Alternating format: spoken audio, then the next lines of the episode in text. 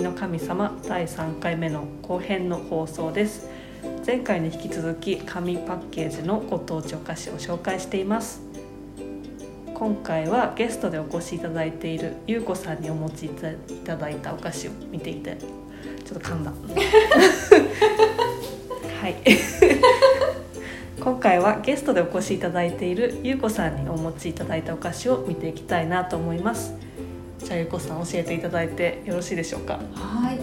えっ、とねまず本当にその前に今回こういうふうにねあのゲストで呼んでいただいたじゃない、ん。でまああのパンって心の中に浮かんだお菓子があって、うん。まあ、それが今日ご紹介するお菓子なんですけど、うん。本当にすぐにそのお菓子が心に浮かんででももう毎日いろんなお菓子を本当にたくさん見てるからこれまでもいっぱい見てきたしなんか本当にこれに決めちゃっていいのかなって改めてうんお菓子のパッケージをもう一回全部こういろんなものをこうあの心の中にもう一回 あの思い出したりとかうん。実際街歩いてみたりしてうん。しばらくそんなことを10日間ぐらい寝かせてみました。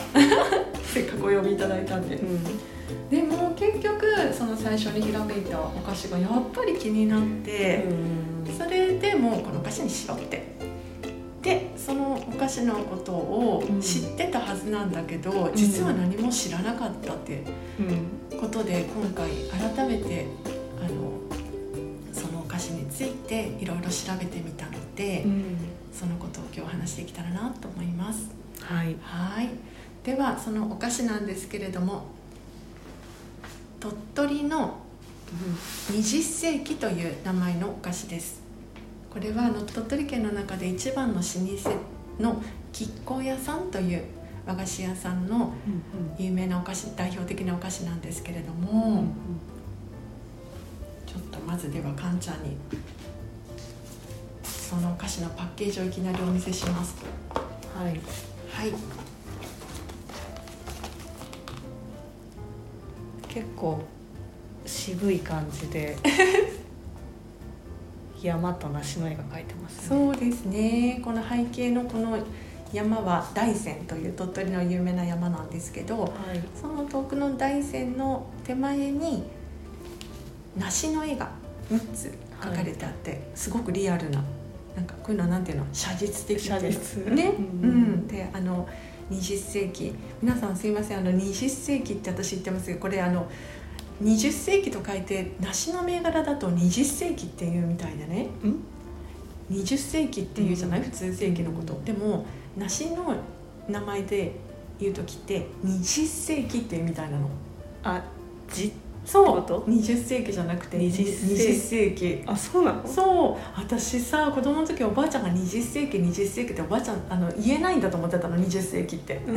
でも20世紀が正しいみたいで。あじゃあ20世紀なしってそいううのがそう正しいそうそうあそうなんだ。どうやら。なのでちょっと今日は20世紀と言います、うん、その20世紀なしのこの絵が3つ描かれてあってうん。そして、えー20世紀梨を輪切りの形にしたお菓子ですって。ただそれだけ書いてあるすごくシンプルな掛け紙だよね、うん。その掛け紙のを取ると20世紀梨の色黄緑色のちょっと渋い感じの黄緑色の箱に吉光屋さんのロゴマーク亀の甲羅の中にひらがなの「矢」が書かれてある吉光屋さんのロゴマークがついております、うん。そして開けるとはい。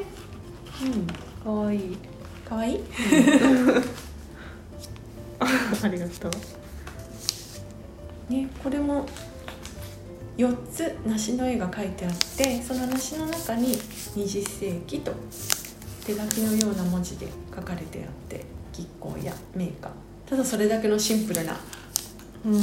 パッケージなんだけどそう私ねでうん。この包装紙のことをもっと調べたくてう、んなかなかお菓子そのもののことはいろんな人がうんコメント書いてるんだけど、うん。包装紙のことに書かれてるものが全然見つからなくて。うんそれであの吉光屋さんになんと直接私お電話したんですよ。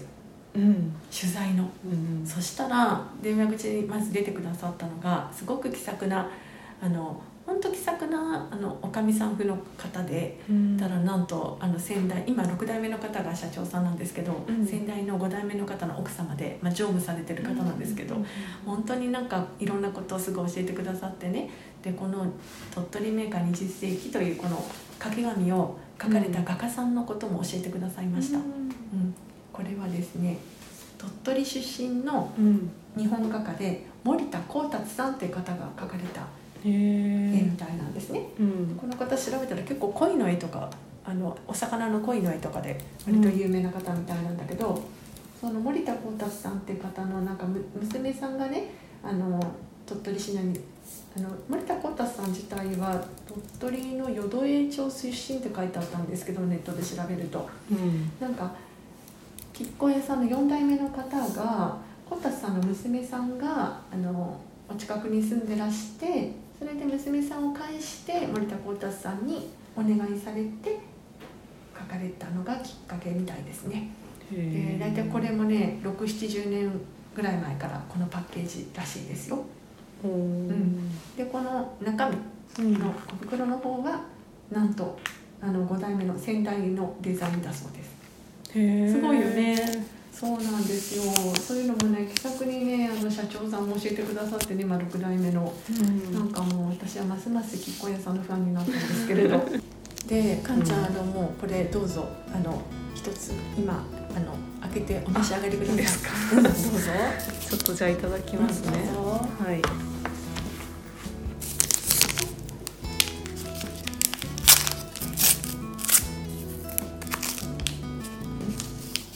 なんかすごいキラキラしててうん。綺麗。綺麗でしょ？なんかレンコンみたいな穴が開いてます。これは梨の芯を打ち抜いた形です。そうですね梨を輪切りにしたお菓子。そうそうそう。ん。梨です。う そう。なんか柔らかいゼリーで。うんうんなんか砂糖がコーティングされてるんですよこのゼリーの表面に、うんうんうんなんかそのなシャリシャリ感がちょっと梨っぽいっていうか。ね、あとこのねなんかこの中はゼリーは透明なんだけど外側のねがちょっとこうあのなんていうのかな。こうザラッとしてる感じがなんか梨の肌梨肌みたいじゃない？あー確かにちょっと、なんだろうザラザラしてるもんねそうそうそうそう確かに舌触りとかが。そう。うんうん。なんか西洋梨ではなく和梨の20世紀って感じで。うんうんうん確かに。うん。すごい香りも。梨の。でしょ、うん。えーこれなんと果汁0%なんですよ。嘘。びっくりでしょ？本当だ。そうなんか私これね本当になんか毎回食べるためにあーなんか梨食べてるって感じがするって毎回思うんだけどでもちゃんといつも原材料も見てて、果汁入ってないっていうのを分かっていながらすごくなんか梨を食べている感じがするんだよね。なんでこのお菓子ってこんなにあの決してなんかパッと見て派手とかじゃないじゃんこうすごいインパクトがあってさ、どっちかというと地味ですね。でしょ、うでなんか蓋開けてもそんなにね主張がすごくあるわけじゃなくうん。でもこうちゃんとこう20世紀だよってこう梨だよってこう言いながらでも果汁0%なんだけど、うん。食べると梨だよね。梨。そう。で食いしん坊だからどうしてもその果汁がよりいっぱい入ってるものとかに飛びつく方なんだけどうん。なんかこのね20世紀のゼリーは果汁0%で毎回あなんか入ってないんだそうだっていうでも入ってないことに気づいた時に何ていうのかなあの騙されて嬉しいみたいな。あまたしてやられた。なんかそれがなんかちょっとこう嬉しい。なんだと思っちゃったみたいな。そうそうなんかそれぞ和菓子の真髄に触れた感じみたいな。うんうん梨を使わずして梨をあのか梨梨と思わせるみたいなね。いや逆にすごいよね。そうそうそう、そういうのでも確かに。そう。なんか入ってないとさうん。ななんだろうやらしい梨味みたいなうんうん。時あるじゃん、わかる。香料とかもね。そうそうそう。そうそう。そういう感じが全然なくそう。ナチュラルに梨な気分で食べれるね。でしょ？なんかこのすごくますます興味があって、うん。じゃあなんでこのお菓子ってできたのかなって思った時にうん。ちゃんとこのしおりの中に書いてあったんだけど今までちゃんと読んでなくて、うん。えっとですね鳥取県ってねまず20世紀梨の、まあ、全国一の生産でなんだけど今は、うん。あの20世紀梨のをあの生産という点では。うん。でもともとはでもこれ明治36年に千葉県の松戸の方から苗木が持ってこられてそれで、うん、あの鳥取でも栽培されるようになったんだけれどうん打ち続く天才とあと梨のね感染症感染病である黒斑病が大発生して、どんどん黒くなっていく病気ね。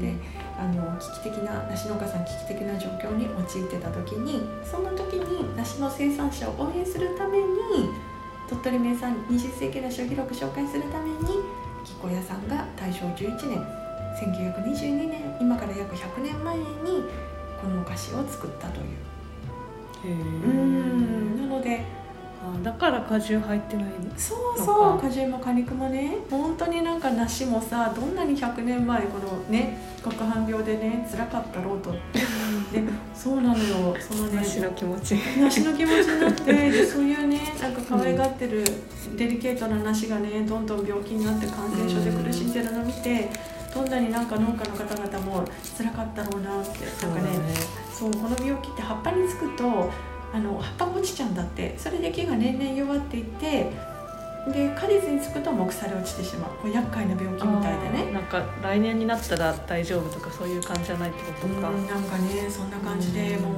本当になかなかなか難しいデリケートな品種だから、うん。あの難しいあの育てるのが。うんうんなのですごく鳥取は鳥取県の梨農家さんはすごく頑張ってあのひ育てられたなんだなと思って。うんなかなか梨の袋掛けとかもね二重にしたりとかうんすごく大事に大事にあの頑張って梨農家さんを育てられたんだなっていうのを改めて思って。でももしかしたらねこういうなんかお菓子によって励まされて、うん、頑張ってらっしゃったかな。改めてもう一度このパッケージを眺めてみると、この包み紙箱掛け紙の一つ一つがこう大事に大事に育ててきた梨の娘に着させてる着物のように見えてきてね、まあ、例えばこのお菓子を包む小袋はおしゃれな長襦袢こう着物のインナーね。で、うん。黄緑色のこの箱が家紋の入った着物。そしてこの掛け紙がアクセントとしてこう締める帯。でこう、まあ、全体的にこのそそとした奥ゆかしい佇まいを醸し出してるなってそういうふうになんかこう見えてきたのね。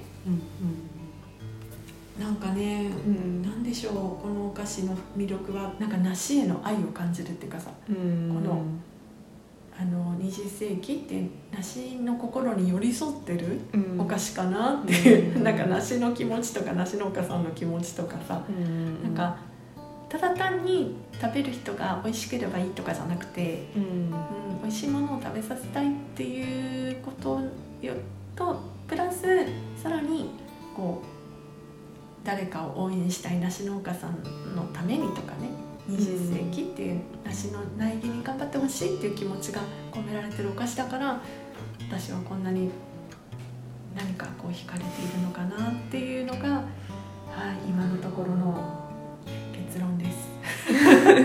いやすごい一つのお菓子に対してそこまで思考を深めている優子さんもなかなかすごいなって 思いました。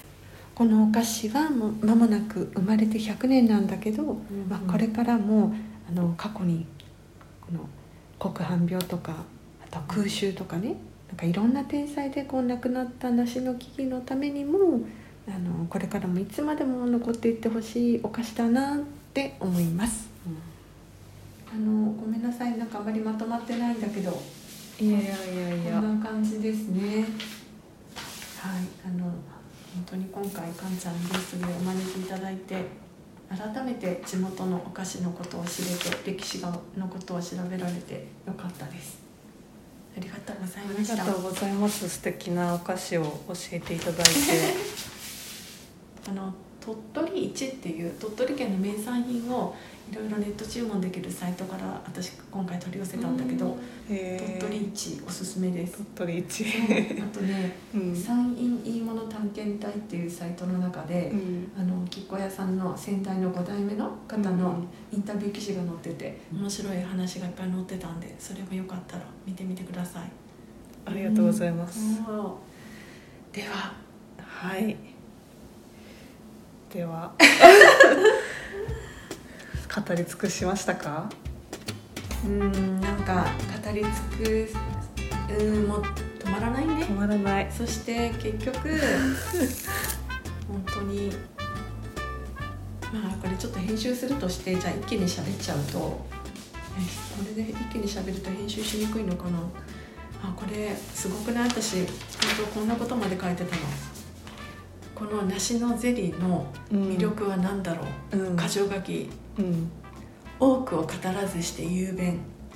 物静かなんだけど存在感があってホッとする。空気がすがすがしい。透明感。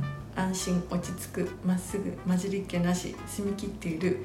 自己主張しないのに類を見ない存在感。懐かしくて優美で優しくて柔軟で折れない。腰があるけど柔らかいこびない自然体ありのまま。余計な説明をしない。よく見せようとか気に入られようとか目立とうがない。都会の空気にも自然の中の空気にもマッチしてのどかだけど品があって洒落てる。でこうやってねなんか熱く語れば語るほど本質から離れていってるような気もして、うん。なんか力抜いて普通に食べればいいだけだよって言われてるような気がして。それもそうだね。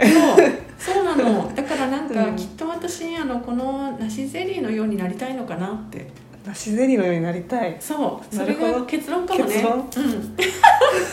なんかこのこの20世紀の梨ゼリーあのようになりたいのかも、ーなるほどね、うん、ああ私ももしかしたら六花亭みたいになりたいのかな、えどういうこと？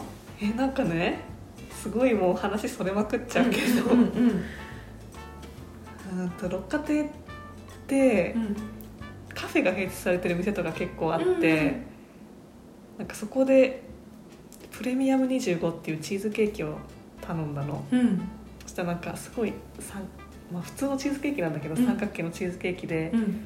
なんか生クリームがポロンってちょっとかかってるみたいな感じで、うんうんなんかそれを見た時にもうなんかすごい凛としてるなって思ったのでも私食べ物に対してそんな凛としてるとかあんま思ったことなくて、うん。すごいこの感情を抱かせるこのチーズケーキすごいなと思って、うんうんうん。ちょっとそういう大人になりたいかもしれない。なるほどね。あーでもねそういうの分かるよ。分かりやすい。私なんかその食べ物を見てうん。なんかあのいろんなこと気づくよね。いや、ゆうこさんの話を聞いたからでも今思ったけど、へうん、いえ、や、うん、ゆうこさんの食べ物への愛もね、うん。すごい伝わってきた伝わってきた、うん。ありがとう、うん、これパッケージのねあのお話なので結局食べ物な でもるいやまあだってパッケージはうん。食べ物のねお化粧だからね、うん。本質はやっぱ食べる部分確かにね。やっぱりさなんか中身がいい。そしてなんか外見もねあのちゃんとしてるとやっぱり人はまずね見た目から入りますしね、そうだね。大事だよねね。見た目は。うん、それもなんかちょっとこう自分に対してのこうねあやっぱり外外の外見もちゃんと身だしなみしないとなってか。すごい学ぶことが多いね、うん。このお菓子一つから。本当ですよ。でも本当になんか本当にこのゼリーってねあの嫌いっていう人いないんだよね。今のところ私の周りで。うんでみんななんていうのかなそのあげた時に、うん。もらった時の手にした時のこのリアクションうん。と袋を開けてうん中身を見た時のリアクションとう、ん。でまた袋から出して触ってわーって全体を見たリアクション。で、うん。口にかじった時のリアクション。で、うん。食後のリアクション。うん。なんかね全部すごい印象的なのそれぞれに。